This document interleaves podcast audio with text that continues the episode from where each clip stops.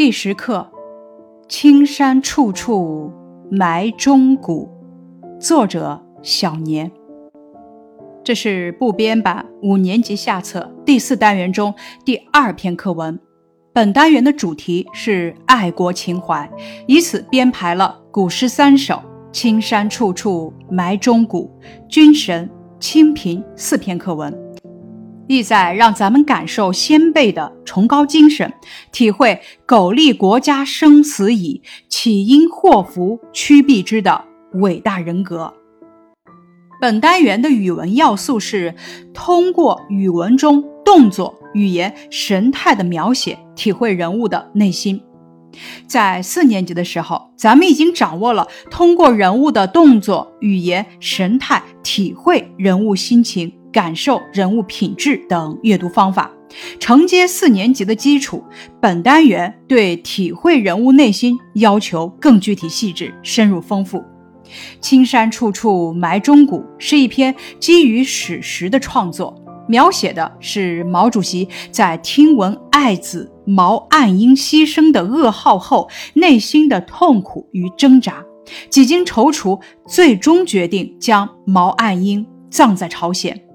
课文通过对毛主席动作、语言、神态的描写，表现了毛主席作为一位父亲的。真实情感和身为国家领导人的伟大胸怀。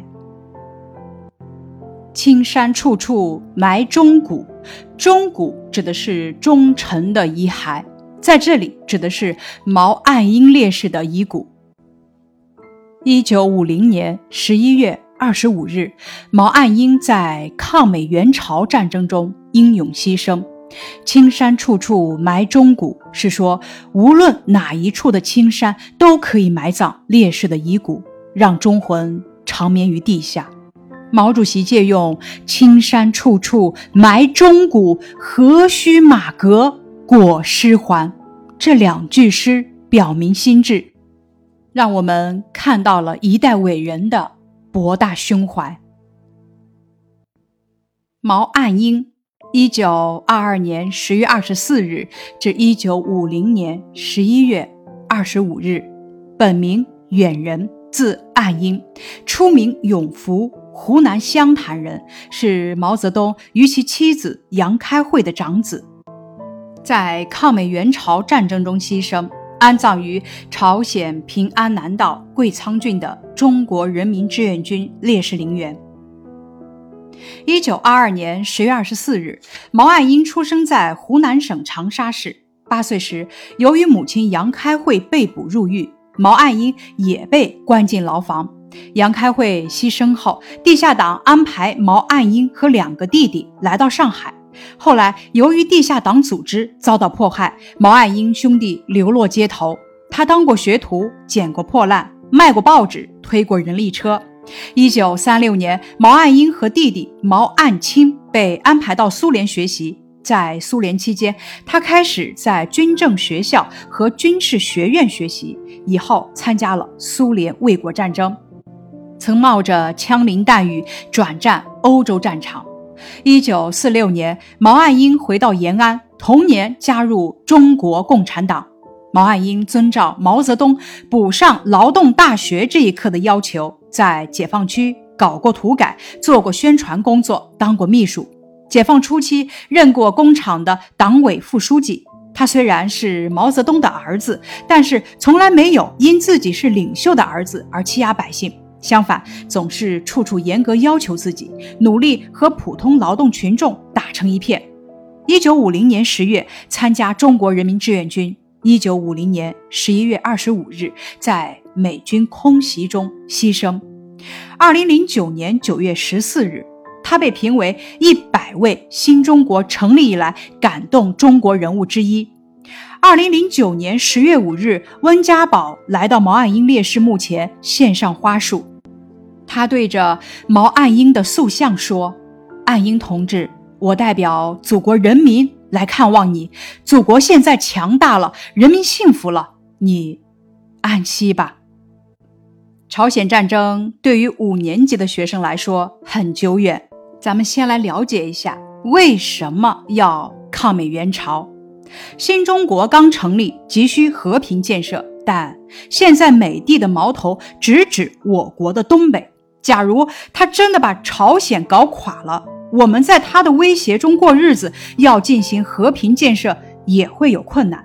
所以，我们对朝鲜问题假若置之不理，美帝必然得寸进尺，走日本侵略中国的老路。他要把三把尖刀插在中国的身上，从朝鲜一把刀插在我国的头上，从台湾一把刀插在我国的腰上，从越南一把刀插在我们的脚上。倘若天下有变，他就从三个方面向我们进攻，那我们就被动了。我们抗美援朝就是不许他的如意算盘得逞，打得一拳开，免得百拳来。我们抗美援朝就是保家卫国。要抗美援朝，我们不只是物资的援助。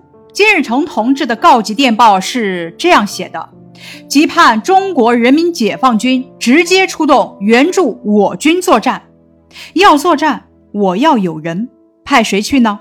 我作为党中央的主席，作为一个领导人，自己有儿子，不派他去抗美援朝、保家卫国，又派谁的儿子去呢？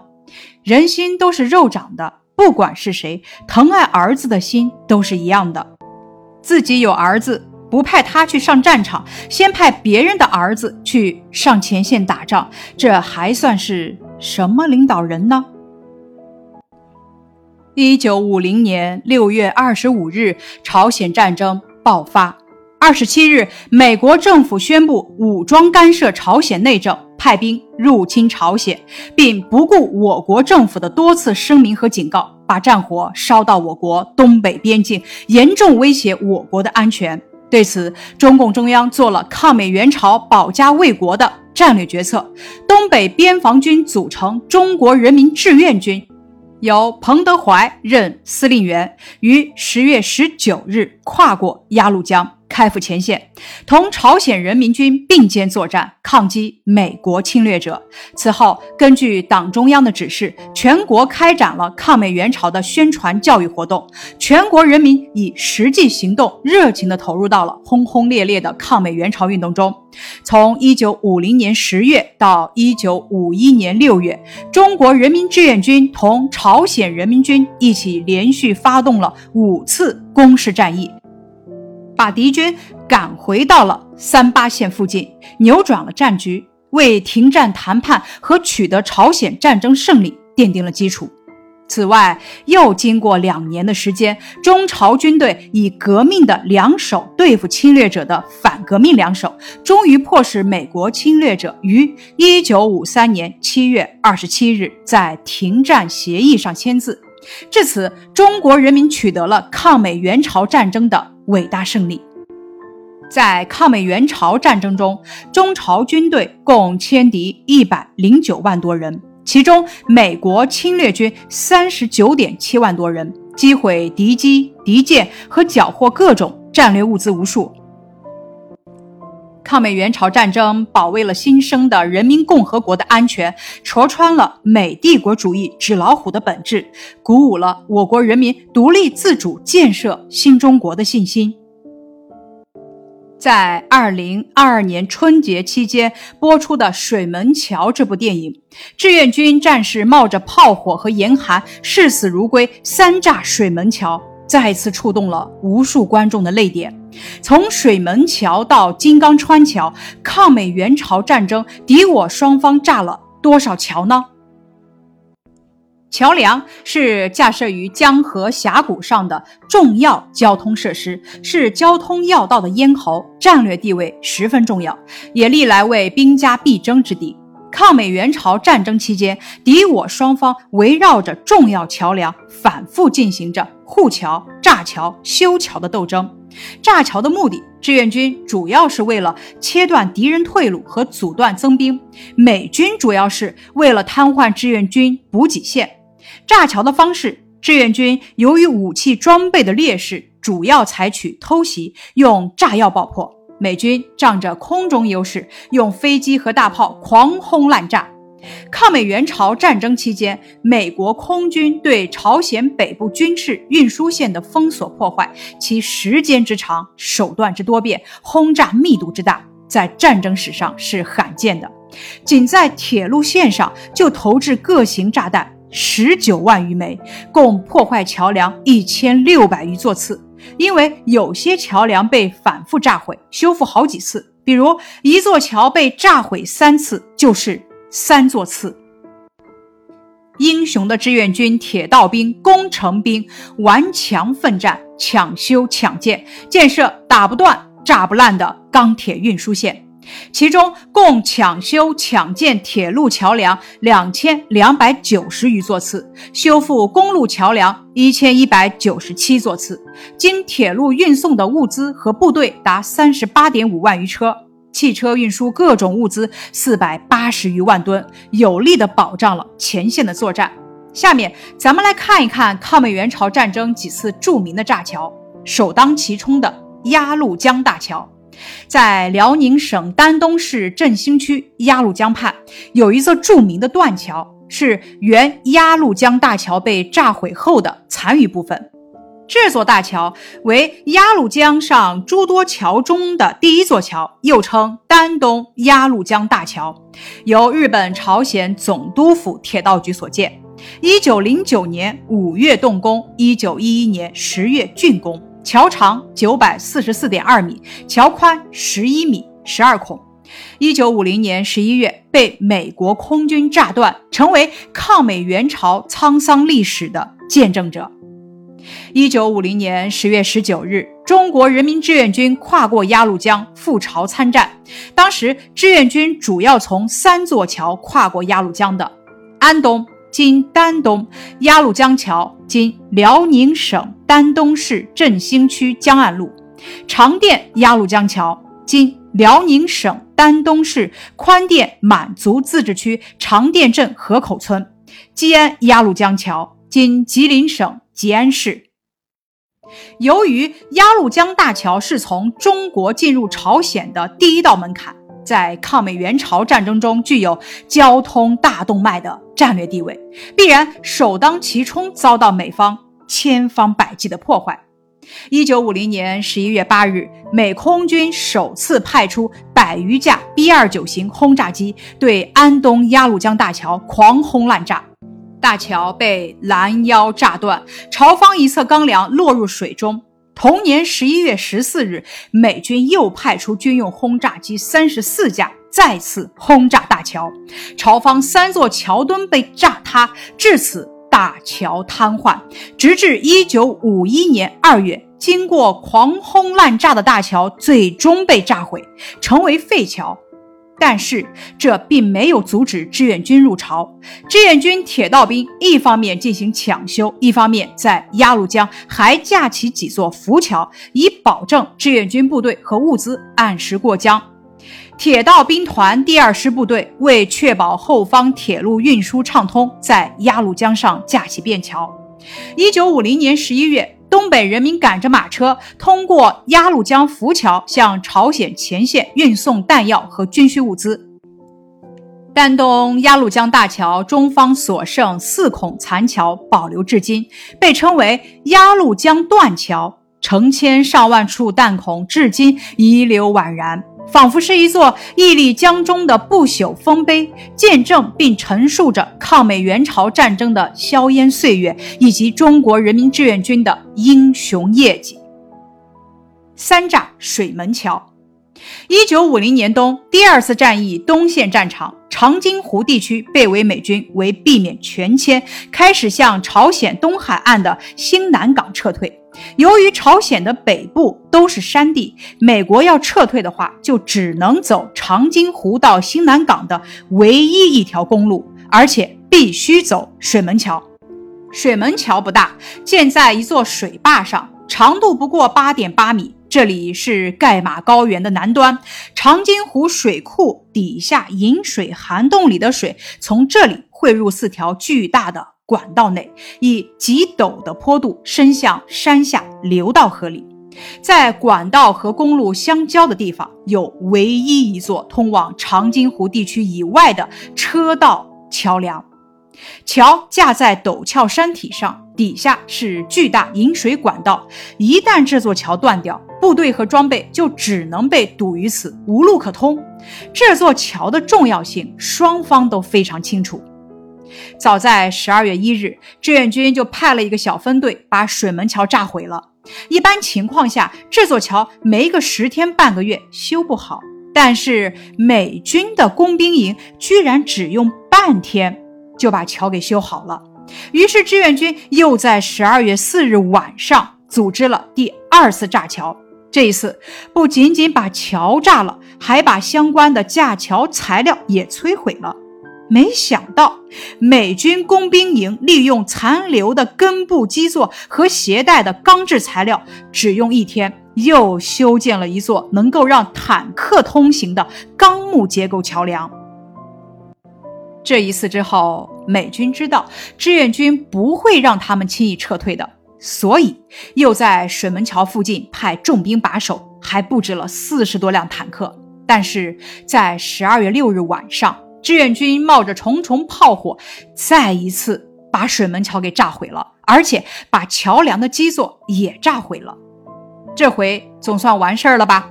谁知道美军竟然用运输机又空投了八套 M 二型钢梁，在工兵营的全力修建下，在十二月八日下午四点，又重新建立起了一座钢结构的水门桥，连重型装备也能过。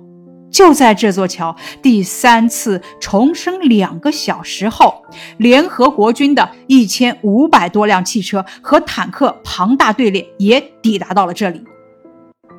他们很诧异，没有遭受攻击，平安通过了水门桥。狼狈不堪和疲劳至极的联合国军士兵热泪盈眶地感谢上帝，终于从濒临灭亡的险境中逃生。其实，联合国军通过水门桥的时候，附近不多的志愿军曾做过最后的努力，但当夜零下四十摄氏度的低温和联合国军空前密度的火力掩护，已经超越了他们努力的极限。虽然美军最终成功逃脱，但是志愿军这几次炸桥的行动，让美军始终心有余悸。再看这次战役，大同江上的。英雄桥，大同江是朝鲜地理标志之一，位于朝鲜半岛西北部平原县大同江桥，鄂东去运输咽喉，是敌封锁重点，也是我铁道兵部队保卫的重点。双方的斗争异常激烈。一九五一年八月，大同江正桥遭毁灭性轰炸，铁道兵团限期九天抢通。铁道兵第四师于九月一日十九时开始抢修，启用落水钢梁，一正位一钢梁，采用架设五片二十六米跨度的单层军用梁，以顶车通牛的办法争取时间。经过九天九夜奋战，战胜了洪水，战胜了敌人，终于在十日抢通了大同江铁路正桥。在敌机的大肆轰炸下，仅靠一座正桥是无法保证运输畅通的。守桥部队便以多修便桥的办法来增强桥梁的抗炸能力，为抢在敌机的破坏前面，在大同江上多修几座桥。正桥刚刚修通的那天晚上，部队便立即投入第一便桥的抢建。当晚有两个连投入，九月十一日，全部十几个连队又一起上阵突击。到了九月二十日，大同江正桥再次被敌机炸毁时，在洪水中抢建的大同江第一便桥已经建成通车了。在完成第一便桥后，战士们发扬连续作战的精神，又立即开始了第二、第三便桥的抢建工程。于是九个日夜。大同江上已经有了三座便桥，加上正桥，总共有了四座桥。大同江桥的抗炸能力提高了三倍。敌人要同时炸毁四座桥是根本不可能的。战士们称大同江为“炸通江”，大同江桥成为打不断、炸不烂的英雄桥。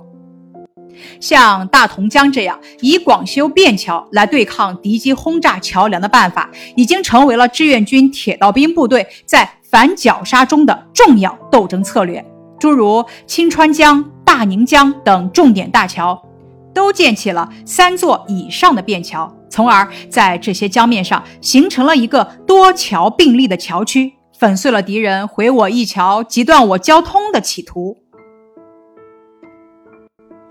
再来讲一下电影《金刚川》。电影《金刚川》是以真实历史为基础，讲述的是中国人民志愿军在金刚川上守卫生命之桥——金刚桥的故事。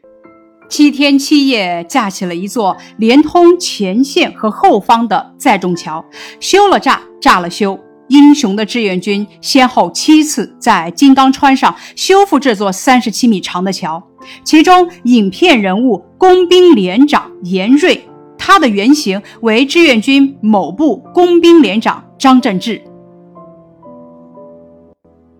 志愿军英雄传》第三集的一篇文章桥中写道：，一九五三年五月起，志愿军某部工兵连连长张振志。带着他的连在金刚川上不分昼夜的战斗，直到金城进攻战胜利结束，直到美帝国主义被迫在停战协定上签字。他们计算了一下，在桥的附近两百米范围内，先后落下的炸弹共有三百五十多枚，炮弹约有两千四百多颗。可是金刚川上却始终屹立着一座炸不断、打不烂、冲不垮的桥。由于金刚川桥的战斗一直持续到朝鲜战争前夕，可以说金刚川桥是抗美援朝战争最后一座被炸的桥。以上是有关抗美援朝的一些知识，接下来咱们看本课的核心素养。首先，人文素养是责任担当，语文要素。通过文中的动作、语言、神态的描写，体会一代伟人毛主席的内心情感。本课的学习目标：一、认识“朋”“你”等九个生字，会写“朋”“你”等十四个字，会写“拟定”“参谋”等词语。二、默读课文，能够概括课文的两个部分的内容。三、本课重点，能够找出描写毛主席动作、语言、神态的语句。体会一代伟人的内心世界，在有感情的朗读课文。四，能够结合资料说出对“青山处处埋忠骨，何须马革裹尸还”的理解。接下来，咱们开始学习本课的会认字。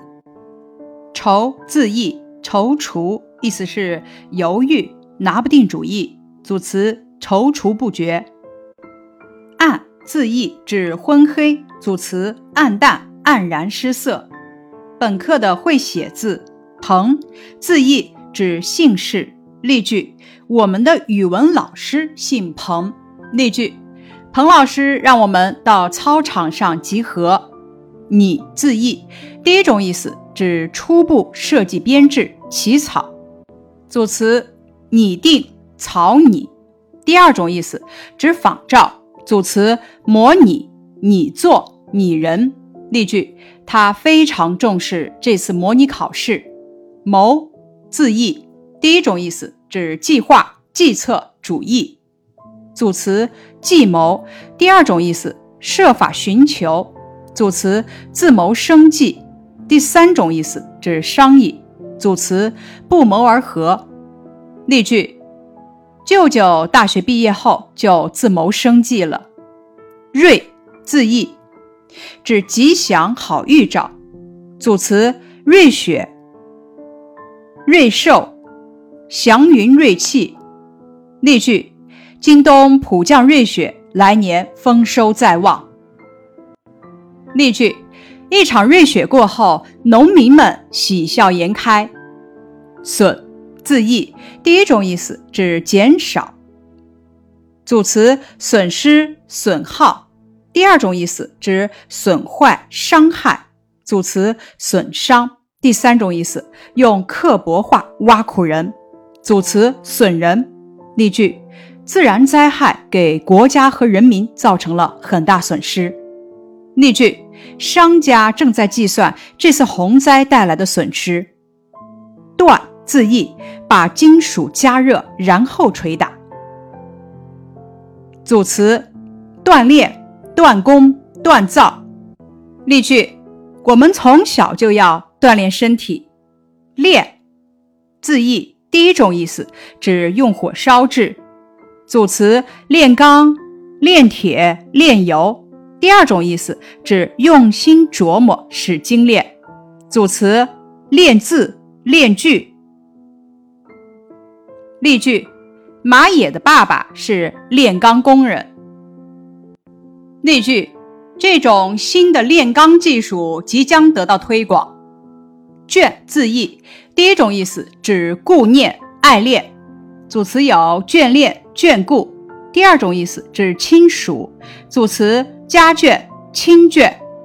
例句：这首现代诗流露出作者眷恋家乡的情感。例句：远方的游子眷恋着家乡和亲人。赴字义，指往去的意思。组词奔赴、赴会。赴约，例句：这支军队正向抗洪救灾一线奔赴。例句：解放军战士奔赴抢险救灾第一线。搞字义，指做、弄、干、办的意思。组词有搞好、搞清、搞定。例句：我们一定要搞好班级卫生。例句：老师要求我们把这个问题搞清楚。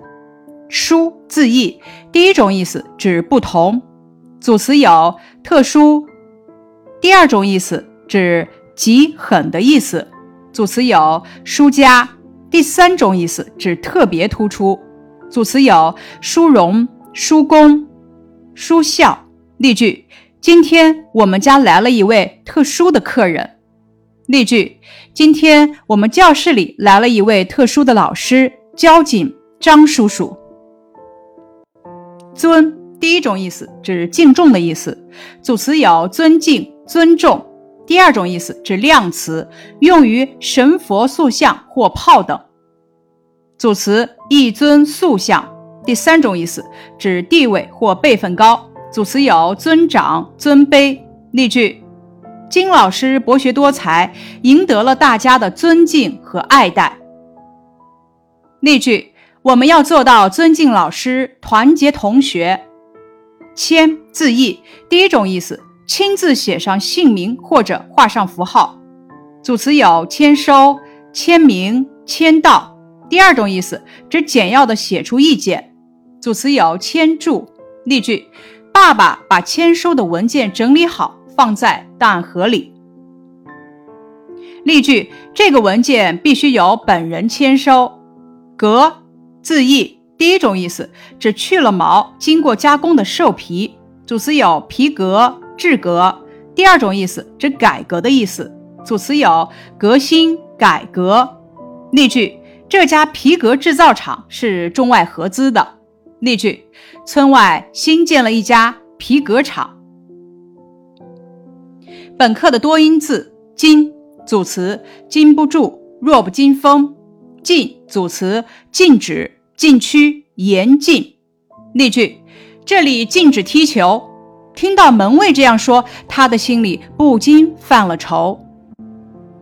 当表示经受、受得住、耐用或者忍耐时，读禁，如弱不禁风、情不自禁。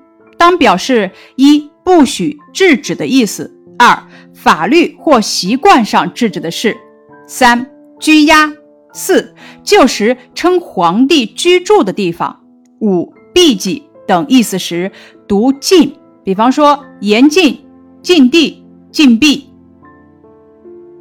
本课的近义词拟定，近义词拟定，拟定和拟定在起草的意义上构成的是同一关系，区别在于拟定第一个定是定义的定，语义侧重呢在定。包含有起草好不再更改的意思，指代最后正式承认通过。而拟定呢，第二种定指修订的定，语义侧重在拟，包含起草后还可以协商修改的意思。比方说，舅舅拟定了一份租赁合同，客户们正在仔细阅读，这个定就是修订的定。再比如，这个倡议书是班长拟定的，得到了同学们的一致认可。这个“定”呢，是定义的“定”。眷恋近义词留恋，踌躇近义词犹豫，黯然近义词黯淡，情不自禁近义词不由自主。本课的反义词：繁忙反义词清闲，牺牲反义词。保全，踌躇反义词果断，眷恋反义词厌恶，情不自禁反义词无动于衷。本课的近义词还有悲痛近义词悲哀，这两种意思，悲痛指的是痛苦难过，悲哀指的是伤心。不同之处，悲痛。侧重指因为遭受重大不幸而心中痛苦，语义比较重；而悲哀呢，侧重指对某些事物有所感而心里难受、不愉快，语义比较轻。比方说，他悲哀地望着死去的小猫，眼里流下了泪水。消防员强忍着失去战友的悲痛，争分夺秒地拯救受困群众。本课出现了一个多义词“参谋”，第一种意思指军队中参与指挥部队行动、制作作战计划的干部；第二种意思指帮人出主意；第三种意思泛指带出主意的人。例句：爸爸在完成这个项目之前，需要张叔叔给他当参谋。这个参谋的意思呢，泛指带出主意的人。例句二。我该怎么向老师汇报呢？你给我参谋一下。这个参谋呢，指的是帮别人出主意的意思。例句三：参谋把将军的意见传达给每一个作战小组。这个参谋的意思啊，是军队中参与指挥部队行动、制作作战计划的干部。本课的词语解释：拟定，意思是起草制定。例句。马总正在拟定公司的远景规划。防空洞指为了防备敌人空袭而挖掘的供人躲避或者储存物品用的洞。参谋指军队中参与指挥部队行动、制定作战计划的干部。例句：将军和参谋一块儿出现在军营前。倾注指感情力量的集中到一个目标上。例句：母亲的爱倾注在儿女身上。情不自禁指抑制不住自己的感情。例句：听到《义勇军进行曲》，大家情不自禁地高声唱起了国歌。喃喃指连续不断的小声说话的声音。慰问用话或者物品安慰问候辛苦的人或者困苦的人。例句：当地干部慰问了受灾群众。不由自主指由不得自己做主，指自己控制不住自己。例句：看到这感人的画面，我不由自主地流下了眼泪。拓展，不字开头的词语还有什么呢？不约而同、不知所措、不言而喻、不动声色等等。眷恋指对自己喜爱的人或事物深切的留恋。例句：他的诗歌中流露出对故土深深的眷恋。若有所思，好像在思考着什么似的，形容沉思不语的样子。例句：他坐在那里，若有所思地望着窗外。描写心理活动的词语还有心急如焚、欣喜若狂、心花怒放、心烦意乱等等。尊重。意思是尊敬、敬重。例句：尊重他人就是尊重自己。黯然指心里不舒服、情绪低落的样子。例句：看着眼前这破败的秋景，他不禁黯然神伤。示意用表情、动作、含蓄的话或图形表示意思。例句：会场上老师示意我们要安静。钟鼓指忠臣的遗骸，在这里指毛岸英烈士的遗骨。何须用反问的语气表示不需要。以上是本课的课前预习，感谢你的收听。